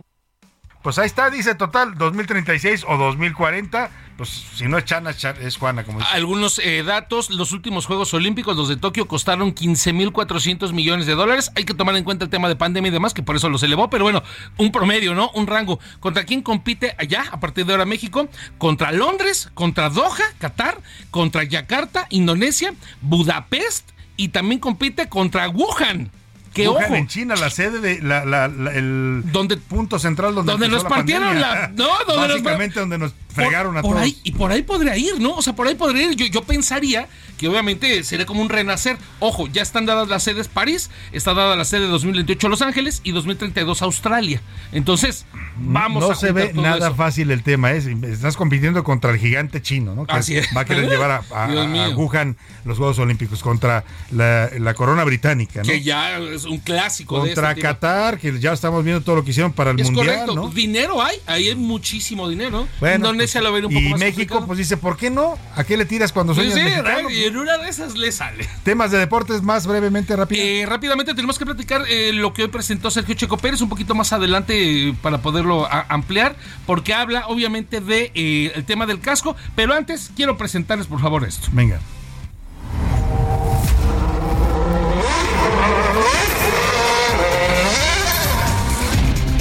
La mejor temporada de un piloto mexicano en la Fórmula 1. Vamos, Checo. Unbelievable. What a drive. What an incredible drive. What a. Dos triunfos, Mónaco y Singapur, siete veces más en el podio como segundo lugar, cuatro ocasiones en cuarto, en el top 3 de la clasificación de pilotos. Para mí el más especial en mi carrera ha sido ganar Mónaco, porque Mónaco es como piloto aficionado, siempre sueñas con algún día correr en Fórmula 1 en Mónaco y bueno, ya con ganarla sabes que entras a la historia de- del automovilismo mundial y, y fue, fue muy especial, ¿no? Ganar. Sergio Checo Pérez llega en el mejor momento de su carrera al Autódromo Hermanos Rodríguez y a la una con Salvador García Soto estará ahí para contarte desde el lugar la salida, los rebases, la aceleración, la adrenalina del público. Heraldo Media Group, patrocinador local de la Fórmula 1 Gran Premio de la Ciudad de México 2022, presentado por Heineken en A la Una con Salvador García Soto. Oscar Mota, ya andas en los pits y toda la ya, cosa, ya, Básicamente, de Ya, hecho. ya se vio Oscar Mota con su traje de piel, su casco. Me voy a poner mi Nomex, ¿no? Voy a aparecer ahí con no, pero bueno, lo vamos a- Escudería Texcoco vas a traer aquí. Desde mañana, desde mañana, obviamente estaremos reportándoles ya incidencias desde Autódromo Hermanos Rodríguez. El viernes, por supuesto, las prácticas. Y el día, eh, lo que es sábado y domingo, estaremos reportando para todos los compañeros de Heraldo Media Group. Y el lunes, por supuesto, aquí toda la eh, audiomemoria que les Oye, ¿qué te parece si hacemos un poco de historia con la Fórmula 1 y vamos a hacerla con un historiador, escritor, divulgador de historia, un gran amigo además también de este espacio que tiene publicado un libro precisamente sobre la Fórmula 1 en México 60 años. Estoy hablando de Alejandro Rosas, a quien me da mucho gusto saludar en la línea telefónica. ¿Cómo estás, querido Alejandro? Buenas tardes. gusto saludarte, Salvador. Eh, eh, padrísimo porque exactamente se cumplen 60 años. Tenemos Gran Premio de la Ciudad de México, ya no de México, desde el año pasado se le cambió el nombre. Y pues todo está listo para este domingo, ¿no? Todo está listo para el domingo. Ya es este libro que ya habías editado, tú habíamos conversado alguna vez en, en este espacio, había- ya lo habían publicado, pero vale la pena recordar todo lo que, lo que hay detrás de este evento que va a comenzar este fin de semana. Alejandro, es un- toda una historia, ¿no? De- de- de- que ha vivido el país en la Fórmula 1. Fíjate, es muy curioso cómo hoy le llaman eh, deporte fifí, pero en México la afición al automovilismo es verdaderamente de masas. De- lo vimos desde, ha, ha tenido tres etapas la Fórmula 1, del 62 al 70, del 86 al 92 y ahora del 2015 a la fecha. Y en las tres etapas se abarrotaba siempre porque el aficionado mexicano le gustaban mucho las carreras desde la Panamericana de los años 50. Entonces, claro, hay boletos carísimos, pero hay gente que hace su guardadito porque le gusta la carrera, el automovilismo. Entonces, hemos visto muchas cosas. El primer gran premio eh, inicia con la gran eh, tragedia de la muerte de Ricardo Rodríguez, exactamente el primero de noviembre de 1962, hace 60 años, en un gran premio que ni siquiera daba puntos para, para el torneo. Era una, digamos, un gran premio de exhibición y ahí se nos mata una de las promesas del automovilismo. Luego vinieron eh, ocho años eh, importantes, vinieron las grandes estrellas como Jackie Stewart, como Braham, como este, eh, eh, McLaren, Bruce, Bruce, sí, todos ellos, claro. Clark ganó aquí varias veces. Y se acabó esa etapa por una cosa también muy mexicana, muy bizarra, que la cuento en alguno de los otros libros, que es cuando se metió un perro a ladrarle a los automóviles Fórmula 1 de 1970. Ah, se metió a la pista. Sí, y ahí perdimos, ¿no? Hasta, que le, pegó este Jackie Stewart y tuvo que, que, abandonar la carrera. Y de hecho, cuando le preguntan que qué había pasado, dice, respondió, pregúntenle al perro. Increíble, ¿no? Pues Luego aquí tuvimos a Senna, a Prost, a Gerhard Berger, a Nigel Mansell, del 86 al 92, en momentos de crisis económica y siempre estaba lleno. Lo que sí no ha cambiado es que la comida es muy mala en, muy mala. la Fórmula 1. Y cara, de muy cara. Alex, Pero todo lo demás es un deleite. Sí. Claro. ¿Cómo estás? Te saludas, Carmata. Oye, mi querido Alex, eh, muy interesante lo que nos platicas. Eh, además, eh, como bien comentas, esta afición que ya se tiene desde hace mucho tiempo por la Fórmula 1, pero que además se fundamenta, ¿no? En la catedral, que por cierto, el Autódromo Hermano Rodríguez surge de un trabajo de tesis, de un trabajo de de, tesis de un ingeniero del poli, que además yo creo que es un mensaje para los chavos, ¿no? O sea, tu, tesis puede ah, ser... Ah, bueno, desde luego, y además con el apoyo de alguien que adoraba los automóviles, como fue López Mateos. Así, como el hipódromo se construyó por instancias del presidente Ávila Camacho, que era gran, eh, amaba los caballos. Aquí fue de, de la Fórmula 1 y del automovilismo, y de hecho casi fue a todos los grandes premios este López Mateos hasta que cayó enfermo dos años antes de su muerte de los aneurismas, pero para él era lo máximo estar ahí en la Fórmula 1 y, gracias a él tenemos este autódromo que desde luego creo que es uno de los mejores del mundo. Una cosa que es muy curiosa con respecto a otros circuitos, eh, el autódromo, la pista del autódromo es la única de, todo el serial que cruza o que atraviesa la tribuna en el ah, Foro Sol. Entonces, tienes del lado izquierdo y del lado derecho a la tribuna y en medio pasa la pista. Eso es padrísimo desde luego para el piloto y desde luego para la gente que hemos podido estar ahí en el Foro Sol. Es maravilloso, yo me ha tocado también estar y es maravilloso ver estos rugidos que pasan como bólidos, el ambiente en las tribunas. La verdad que es un, es un gran evento y qué bueno que lo mantuvieron y que está creciendo y tomando fuerza en México.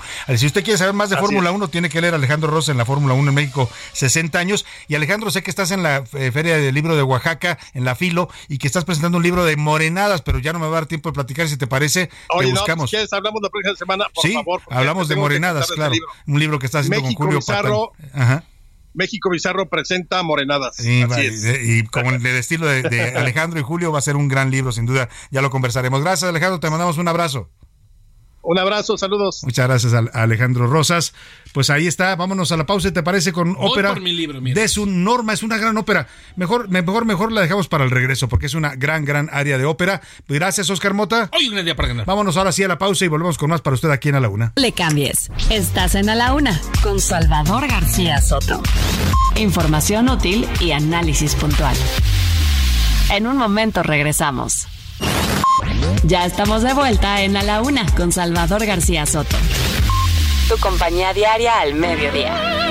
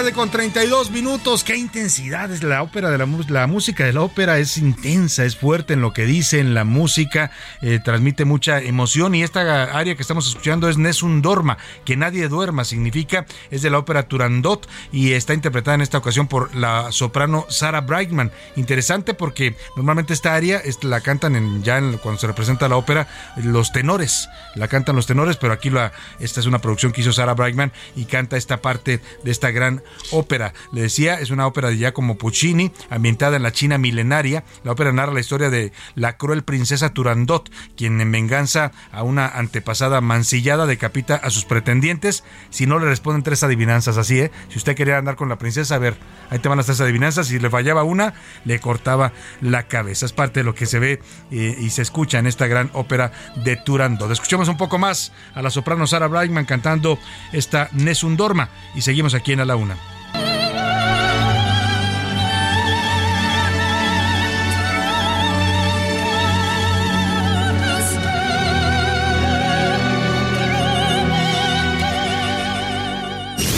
A la una, con Salvador García Soto. El ojo público. En A la Una tenemos la visión de los temas que te interesan en voz de personajes de la academia, la política y la sociedad. Hoy escuchamos a José Narro Robles en Un México Nuevo. El ojo público. ¿Qué tal? El día de hoy voy a referirme a un tema que me parece central en la vida de las instituciones democráticas de nuestro país, al caso del Instituto Nacional Electoral. No hay ninguna duda que para avanzar en la construcción de un México nuevo, como he señalado, debemos hacerlo, nuestra democracia tiene que ser fortalecida. Cambiar a estas alturas, cuando estamos a unos cuantos meses, a 10 meses, un poco más de iniciar el proceso electoral federal de 2024, me parece que promover una reforma electoral es un error. Si además analizamos el fondo de la propuesta que se ha planteado, me parece que se estará cometiendo un gravísimo error en contra de la vida democrática del país, en contra de instituciones fundamentales que nos han permitido tener certidumbre en la manera como se organizan las elecciones, en la forma como se procesa la jornada electoral y en los resultados que se obtienen. No debemos por ningún motivo regresar a los años en donde la injerencia gubernamental era francamente excesiva y decisoria para los resultados. Por eso, al Instituto Nacional Electoral y al Tribunal Electoral del Poder Judicial de la Federación hay que cuidarlos asegurar la autonomía de estos órganos, garantizar que se cuenta con un padrón confiable elaborado por una autoridad autónoma independiente y no por el gobierno, contar con jueces y organizadores que puedan cumplir su tarea como lo han hecho a lo largo de estas últimas dos décadas, sin duda alguna, y tener la certidumbre de que se tienen resultados confiables porque quienes actúan como consejeros o magistrados son designados buscando su imparcialidad y asegurando autoridad moral. Procesos que modifiquen esto atentan en contra de la democracia y la sociedad debe tener una expresión fuerte, enérgica, elevando la voz y saliendo a la calle a manifestarse. Nos vemos en 15 días. A la una, con Salvador García Soto. Dos de la tarde con 36 minutos. Ahí está el doctor José Narro con su México Nuevo en esta colaboración que hace para el ojo público de A la Una. Interesante siempre las opiniones del exrector de la UNAM, exsecretario de Salud, en este caso hablando de esta reforma electoral y las consecuencias que puede tener. Es un tema de la mayor relevancia para nuestra vida pública, lo que se está discutiendo y para nuestra democracia, lo que se está debatiendo en el Congreso y tiene toda la razón el doctor Narro. Se tiene que hacer con el criterio de tener un organismo electoral independiente y autónomo, no para que lo controle ningún partido, ¿eh? no porque hoy tenga el poder Morena, quieren apropiarse de estos órganos, pues porque ya esa historia lamentablemente no la sabemos bien los mexicanos, dejamos que el PRI controlara los órganos electorales durante y no los pudimos sacar del poder 70 años. Interesante la opinión siempre del doctor Narro. Oiga, y se nos atrasaron un poco, pero ya sabe que son importantísimos en este espacio, no pueden faltar sus mensajes, sus opiniones y sus comentarios y es momento ya de preguntar en este espacio ¿Qué dice el público?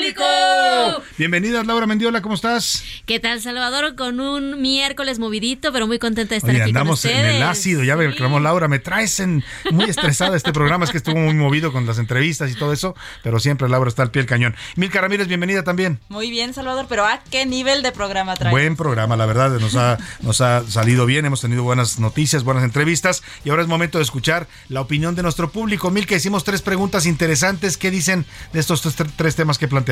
Sí, preguntamos sobre la aprobación del matrimonio igualitario, preguntamos sobre la opinión de la Comisión de Venecia y sobre el pleito entre Ricardo Monreal y Laida Laida Sansores. Sansores, oye, que de esto del matrimonio igualitario ya aprobó ayer Guerrero, que era- nada más faltaban Guerrero y Tamaulipas. Tamaulipas lo está discutiendo esta tarde ya, ¿no? Esta tarde, sí, correcto, a las 4 de la tarde. ¿Qué dice, ¿Qué dice nuestro público sobre esto? Buenas tardes, don Salvador, para opinar sobre lo de Laida Sansores y Monreal. Monreal ya debe de irse despidiendo de Morena. El presidente ya lo despidió vía el Jaguar. Yo creo que sí, ¿eh? yo creo que Monreal ya tiene los días contados en la 4T. La pregunta es a dónde se va a ir, ¿no? Dicen por ahí que Dante Delgado le, abrió, le ha abierto las puertas de MC, ¿no? Que, por ejemplo, la oposición tampoco, el PRI, el PAN y el PRD no lo verían mal como un candidato, tal vez no a la presidencia, no sé si él quiere la presidencia, pero por ejemplo, un candidato a la Ciudad de México podría ser, ¿no? No sé, ahí habrá, habrá seguramente algún algo que esté preparando Monreal. Hola Salvador Milka Laura y equipo, soy Alberto de Colima. Somos parte de la aldea global y por tanto estamos sujetos a la necesaria observación de organizaciones internacionales. Respecto al pleito de Morena, solamente hace evidente la pestilente materia de la que están hechos sus integrantes. Saludos, muchos saludos. Ahí está su comentario. Se refiere a la Comisión de Venecia y esta opinión que dieron sobre la reforma electoral en México. Buenas tardes. Respecto a la Comisión de Venecia, estoy totalmente de acuerdo en que emitan su opinión sobre la reforma electoral de López Obrador. Si un problema tiene... Si un problema tiene este gobierno es que no presta oídos a los especialistas. Son muy soberbios. Con base en las cifras sobre su popularidad, no entiendo por qué tanta gente lo apoya. ¿A López Obrador? A López Obrador. Pues, ¿por, por qué, ¿Por qué cree usted? Pues por el dinerito que reparte, ¿no? De reparte mucho dinero. Y hay gente de verdad que dice eso. Es que yo quiero al presidente y lo voy a apoyar porque me da mi dinero cada mes. Sí, nada más que no es dinero del presidente. ¿eh? No cree usted que el presidente está sacándose el dinero de su bolsa para dárselo. Es dinero de todos los mexicanos, de nuestros impuestos. Él nada más queda bien al regalarlo, digamos, saluda con sombrero ajeno. Saludos, soy Heriberto. Yo apoyo a Laida Sansores porque Monreal es una oveja descarriada. No se mueve de acuerdo a los principios de la 4T. Le sugiero que mejor se vaya a otro partido. Ahí está la opinión. Hola Salvador, saludos a ti y a tu brillante equipo. En relación al pleito de Monreal y Sansores, puedo contestar que no me importa, pero le creo a Monreal. Se me hace un poco corriente del estilo de Sansores, que desde el principio, para mí, está descalificada. Ahí está, mira, interesante porque unos apoyan a, a Laida, otros apoyan a Monreal. Está interesante, está dividido ahí el tema. Miércoles de ombligo de semana, jovenazos de El Heraldo. Saludos, el ombligo de la semana, dicen. Saludos desde la Laguna José García. Número uno. Cada quien sabe a quién quiere o con quién se junta. Yo voy por lo normal, pero cada cabeza es un mundo. El secretario de Gobernación, número dos. Ah, se refiere a, a esa opinión sobre el tema de los matrimonios igualitarios, ¿no? Los matrimonios, Matrimonios entre personas del mismo sexo. Segundo tema. El secretario de Gobernación lo que debería de hacer es ponerse a trabajar y no amarrar navajas entre los mexicanos. Y número tres, Laida Sansores es una espía y eso no es nada legal en México. No. Se deberían de tomar acciones legales. No, Feliz pero tarde. pues cuando el presidente celebra a Laida y dice que es una gran mujer, una gran luchadora social, y todos los martes está revelando espionaje ilegal, y el presidente lo valida de esa forma, pues ¿quién la va a investigar? ¿no? Sí, Me claro. pregunto yo. Buenas tardes, señor Salvador García Soto y gran equipo de A la Una. Los escucho desde Santa Mago, Zapopan, Jalisco. Mi opinión Santa de... Mago, muchos los- Ah, es Santa Margarita, muy San- bonito, sí. Santa Margarita. Conozco ahí esa zona de Santa Margarita. Mi opinión de los políticos de Morena y del PRI es que a mí me da igual y hagan lo que quieran. Yo creo que ya los mexicanos ahí iremos viendo por quién votar en 2024, pero Morena ya no nos hizo la jugada. Ya no nos hizo la jugada. Pues interesantes las opiniones siempre de nuestro público. También en Twitter preguntamos, Laura, ¿qué dice la comunidad tuitera en arroba ese García Soto? En nuestra querida comunidad tuitera, ¿qué le parece que México acepte el matrimonio igualitario? 39% que bien, que ya era necesario, el 16% que no está de acuerdo y el 45% que es asunto de cada quien. Cada quien su vida, ¿no? Sí, Como decía así es. don Luis G. Basurto. Y sobre nuestra pregunta de qué opina sobre que las instancias internacionales abren con, a- a- hablen de temas electorales eh, respecto a la Comisión de Venecia eh, que se pronunció sobre la reforma electoral en México. Eh, son opiniones objetivas, eh, cree el 87%, el 6% somos un país soberano y el otro 6% que le da exactamente igual. Lo mismo. Así es. Y respecto a. Laida contra Ricardo. Ajá. A Laida contra Ricardo, todos están. a bueno, no todos. Laida Sansores, 2%. Ay. Ricardo Monreal, 34%.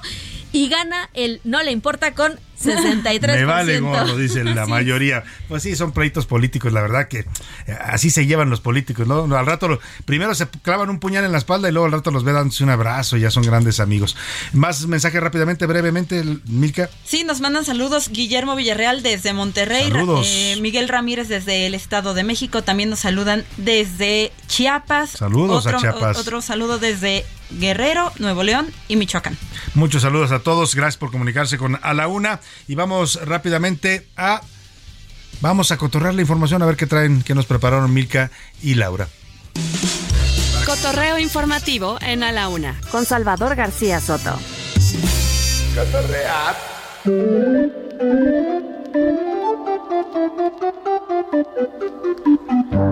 Laura Mendiola, ¿qué nos trajiste al cotorreo? Ay, Salvador, esto ya se puso bueno. Vamos a, A ver, escuchar. venga, venga. La tesorito. Oh, oh, oh. ¿Por qué estamos hablando de la tesorito? Ay, Salvador, porque co- como de ciencia ficción, fíjate que, y como lo dice la canción, dos mujeres un camino, porque fíjate que vaya sorpresa la que se llevó una mujer en Argentina, que fue a visitar a su esposo al penal eh, de, de la planta, allá en Ujú. Argentina. Entonces llega, eh, llega a- muy, la muy puesta, muy guapísima la visita conyugal y cámara, que no la dejan entrar. Porque le dicen que el esposo ya estaba en visita conyugal. Ah, caray. Sí. Tenía otra visita conyugal. Así es. O se sea, le adelantó la amante. hasta en la cárcel le ponía el cuerno. Así es. Qué Entonces, la señora toda indignada, molesta y ya sabes, ¿no? Con el apellido hasta arriba, decide esperar a la mujer. Le pregunta al policía, al carcelero, cómo iba vestida Ajá. la amante y decide esperarla. Ajá. Y ya que salió, no, Salvador, ya te cuento la que se armó. Sos una boluda. Vamos a ver qué pasó. Se agarraron con todo Salvador y la esposa le, le terminó robando el celular, pero de verdad ha sido un agarrón sabroso así de Vamos y a, esta me la vamos a pagas". compartir el video, ¿no? En arroba ese para la gente que lo vea. Lo que, lo que escuchó usted es parte de este pleito ya cuando la señora en la calle. la así, ve venir saliendo muy contenta. La otra iba con una sonrisota, a ¿no? patas, pero además se le sumaron las y las, las los familiares, las mujeres que estaban afuera del También. penal, se sumaron a la indignación de la esposa Claro. y, a- y, y le agarraron a patadas al amante. Ahí está, bueno, pues hasta, ahora sí que hasta en las cárceles pasan esas cosas. Qué, qué barbaridad. La- ¿Tú qué nos traes, Milka Ramírez? Ay, Salvador, pues hoy andamos de infieles, vamos a escuchar esto. ¿También? Ay, Milka, ¿te pasó alguna vez con algún amigo? Cuéntanos. No, no, híjole, me pasó del otro lado, Salvador, fue Ah. la cuerneada. Con, ah, ah, ya, bueno, ya, no- ya nos Triste. contarás. Triste Pero a ver, ¿qué pasó? caso. Cuéntanos. Con, Pues fíjate, Salvador, que esto también ocurrió en Argentina y es una chica que dice que ya traía aquí como esta cosquillita, este sexto sentido que dicen que tenemos las mujeres o por ahí dicen, ojo de loca, no se equivoca, ¿no? Dice, mi, mi novio tenía una amiguita ahí que yo la veía medio rara y entonces en pleno viaje, hace un viaje con el novio y la familia del novio, en plena lanchita que, en la que iban para ver a los delfines, esta chica decirle, decide marcarle a la amiguita de, del novio y así nos cuenta qué fue lo que pasó. A ver. Entonces ella me responde el mensaje justo ahí, me dice, hola hermosa, la verdad que vos sos muy buena, no te mereces esto, me da mucha pena. sí, mi amor, sí, seguro. Pero sí, me dice que sí, que tengo razón y que pasó tal cosa, tal cosa, todo, pasó de todo. Pero no me dice todo, lo demás lo deduzco yo y bueno, él me lo admite. O sea, ahí en plenas vacaciones se descubrió todo el, el, en plena, el affair. En plenas vacaciones. Ella cuenta y muestra las imágenes porque aparte la familia estaba como, pues, ¿qué está pasando con estos dos? Les toman fotografías de cuando están discutiendo y digo, bueno, pues ni modo, se le arruinaron las vacaciones. Qué pero- cosa, oye, y andamos muy argentinos hoy, ¿eh? Dos Muy historias argentinos. de infidelidades argentinas. Muy sos, sos una boluda las dos. Gracias, Laura, gracias, Milka. Gracias. Vámonos Gracias, a otros temas importantes.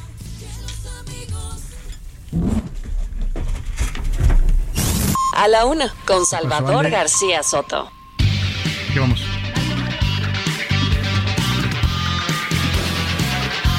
hace un ratito le comentaba que ya la Ciudad de México y seguramente también en Guadalajara, en Monterrey, en, eh, en las ciudades que nos escuchan también en Tampico, ya todo este tema del Día de Muertos, en Tijuana, en Tuxtla Gutiérrez, en Chilpancingo, en todos los lugares que nos escuchan en Oaxaca, sobre todo Oaxaca, que también es, celebran mucho esta festividad, todo, todo México lo celebra, es un día, una fecha importante para todos los mexicanos y empiezan ya a aparecer los colores del Día de Muertos, las flores de cempasúchil, los papeles picados, estos de también con las calaveritas, ya empiezan la temporada de disfraces, ¿no? Las calabazas que algunos ponen, es, es, parte de la, de la, del sincretismo, ¿no? Entre el Halloween y la, el Día de Muertos, en fin, los dulces típicos, también el pan de muerto, ¿qué me dice? Yo ya me he echado dos, tres panes deliciosos, pero vamos con Mario Miranda, nuestro reportero que está en este momento en el mercado de Jamaica, porque ya la venta de flores para el Día de Muertos está a todo lo que da. Cuéntanos, Mario, te saludo, muy buenas tardes. ¿Qué tal, Salvador? Buenas tardes. Pues nos encontramos en el mercado de Jamaica, ubicado en la esquina de Congreso de la Unión el eje 3 Morelos, donde, como bien lo mencionas, pues ya empezó la tradicional venta de la flor de Día de Muertos, la flor de cempasúchil y la flor de terciopelo, que estas flores son exclusivamente de esta temporada, exclusivamente se dan en estas fechas.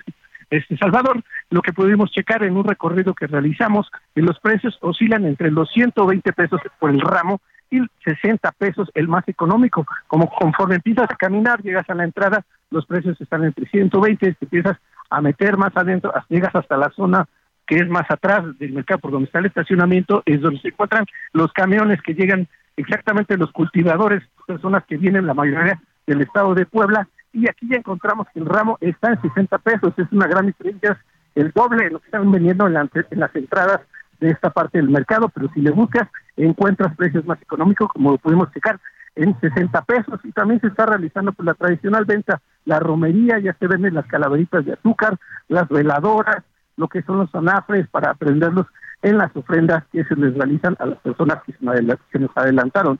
Salvador, pues estaremos aquí realizando otro recorrido, lo que es en el mercado de Jamaica. Muchas gracias, muchas gracias Mario Miranda. Pues ahí está ya la venta, que además es un, un negocio del que dependen también muchas familias. ¿eh? Toda esta venta de estas flores las cultivan mucho aquí en las zonas rurales de la Ciudad de México, en Milpalta, en Xochimilco, en Tláhuac, en Cuemanco, toda esa zona se produce esta flor y es una buena temporada para ellos en la venta, que además estuvo pues eh, cerrada durante todo el tema de la pandemia, no había celebraciones en los panteones, entonces se cayeron sus ventas. Y hablando de muertos, eh, usted se pregunta, pues, ¿de qué nos morimos los mexicanos? Acaba de salir un reporte sobre el exceso de mortalidad en, que emitió ya el INEGI que dice de qué, de qué se murieron los mexicanos el, año pasado, cuáles fueron las principales causas de muerte. La pandemia, por ejemplo, el COVID, fíjese, todavía el año pasado, nada más en 2022, estamos hablando del año en el que ya estábamos vacunados un buen porcentaje de la población, ya 2000, 2021, perdóname. Y dice el, el INEC, el, INEGI, perdóname, que eh, hubo un, en total, un millón 122.249 defunciones en México. Se murieron 1.122.000 mexicanos y un exceso de mortalidad de 47.26%. ¿Qué significa esto? Que a las causas históricas normales de muerte de los mexicanos, ahorita le voy a decir cuáles son, se suman muertes excedentes que se atribuyen a la pandemia de COVID.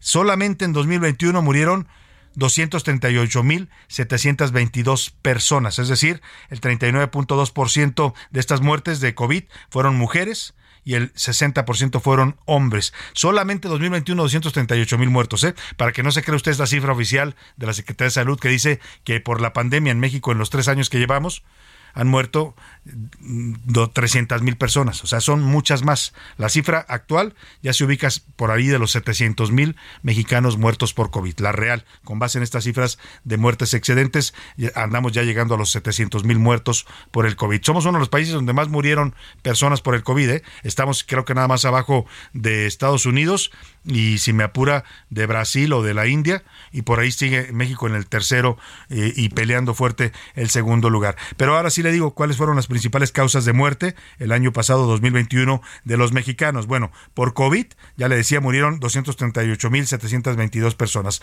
Por enfermedades cardíacas del corazón, que es eh, una de las principales causas de muerte, murieron 225.449. Ojo, todavía la principal causa de muerte el año pasado fue el COVID. ¿Eh? menos murieron por el corazón, 225 mil. Por la diabetes mellitus, 140 mil 729 mexicanos. Por tumores malignos, 90 mil 124. Por influenza y neumonía, 54 mil 601. Ojo, póngase la vacuna de la influenza ¿eh? y del neumococo si puede también, si es usted una persona mayor o tiene alguna condición de enfermedad crónica, porque todavía 54 mil mexicanos murieron por influenza el año pasado. Enfermedades del hígado, 41 mil 800. Enfermedades cerebrovasculares, 37 mil 169 y por homicidios violentos 35.700 mexicanos. Esas son las causas de muerte. Eh, y bueno, pues también se han relajado las medidas sanitarias. La Agencia Europea de Medicamentos advirtió que la pandemia todavía no termina. Ojo, eh, acá en México ya el señor López Gatel dice, no hombre, ya no usen el cubrebocas, ya olvídense de las medidas sanitarias, pero en Europa en estos momentos están teniendo una quinta ola ya de COVID que nos puede llegar perfectamente y casi seguro va a llegar en México para la temporada invernal. Así es que sígase cuidando, no se confíe. Vámonos a Destino Qatar. Ya faltan en este momento 25 días para el Mundial de Fútbol. ¿Una estufa que manejas desde el smartphone?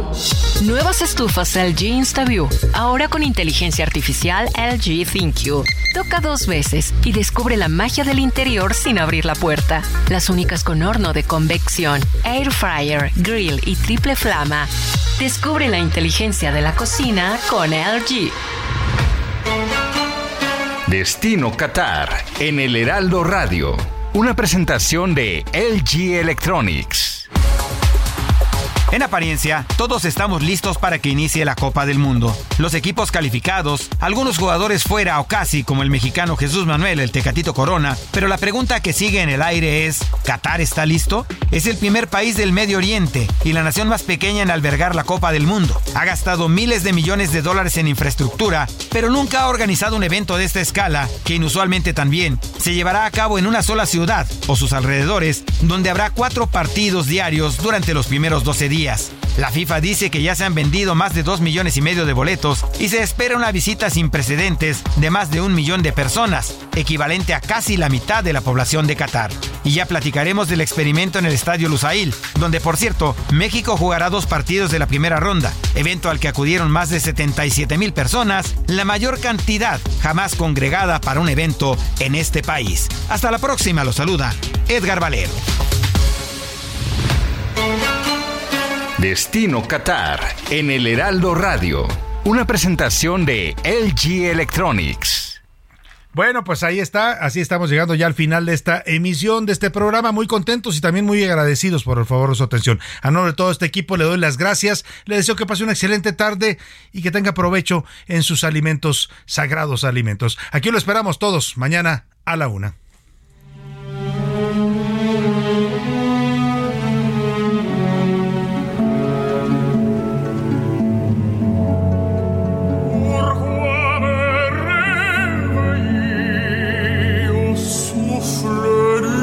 Con Salvador García Soto.